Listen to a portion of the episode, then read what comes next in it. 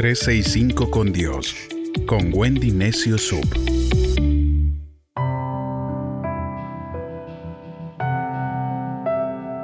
...17 de diciembre... ...Dios ha sido fiel... ...cuando un año finaliza... ...tendemos a hacer un balance de lo ocurrido... ...ponemos en la balanza... ...todas nuestras vivencias... ...y finalmente... ...algo queda firme en nuestro corazón... Dios ha sido fiel. El libro de Salmos 117, verso 2 dice, porque Él es un Dios fiel, que nunca deja de amarnos. Alabemos siempre a nuestro Dios. Nosotros le hemos fallado muchas veces a Dios, sin embargo, Él no ha cambiado. Él no puede negarse a sí mismo. Tú y yo somos parte de su vida, somos parte de su mismo corazón. Siempre está dispuesto a perdonarnos, a darnos una nueva oportunidad, porque Él es fiel. Este es uno de sus atributos. Y gracias a Él por esa fidelidad que nunca nos deja ni nos desampara. No llegaremos a hacer todo aquello que Dios tiene creado para nosotros si antes debemos tener la aprobación de todos los que nos rodean. Me encantaría decirte que toda tu familia y tus amigos estarán a tu lado para apoyarte, animarte y alentarte la mayoría del tiempo. Sin embargo, alguien estará celoso, alguien no entenderá, alguien intentará menospreciarte o desacreditarte. Cuando algo de eso pase, conocerás la fidelidad de Dios. Ser fiel es ser leal. También podríamos decir que la fidelidad es el amor que permanece o que persiste a pesar de las dificultades.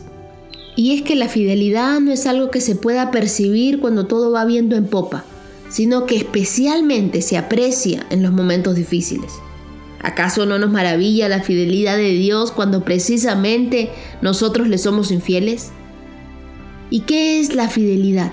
Es ese compromiso de corazón que se mantiene inalterable aun cuando todo parece cambiar.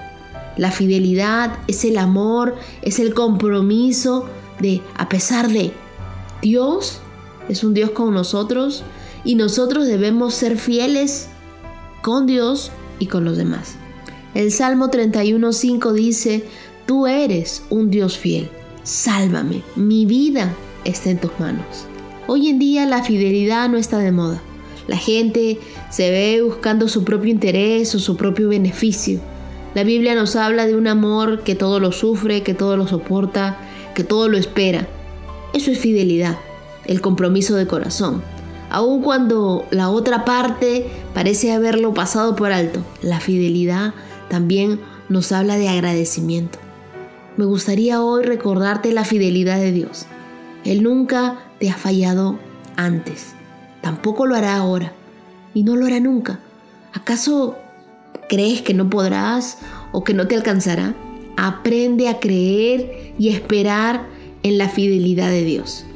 Quizás este año termina y para ti ha sido muy difícil y Dios quiere que juntamente con el año dejes atrás tu angustia y confíes en que comience un tiempo diferente y que Dios te ayudará a superarlo.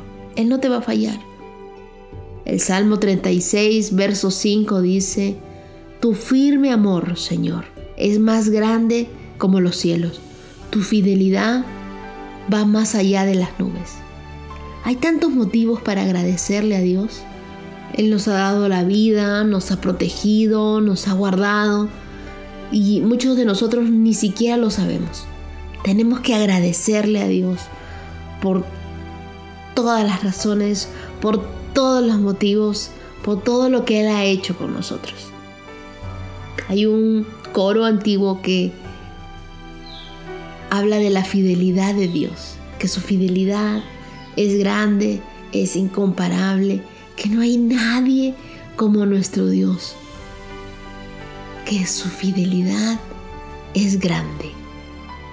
¿Cuán grande es la fidelidad de Dios? Mi oración por ti este día es que puedas comprender un poco acerca de la fidelidad de Dios. Cuando estoy con mi familia sentados en la mesa por darle las gracias a Dios por Navidad, siempre recordamos la fidelidad de Dios, en cómo Él ha sido fiel durante todo el año. Siempre viene a mi memoria la canción de Marcos Witt, que puede oscurecer, puedo estar rodeado de aquello que no me esperé, o incluso estar en la neblina de un gran dolor, pensar que no hay salida, pero hay una verdad que no me deja desfallecer. Y aunque no la merezcamos, nos sostiene. Es la fidelidad de Dios. Dios es fiel.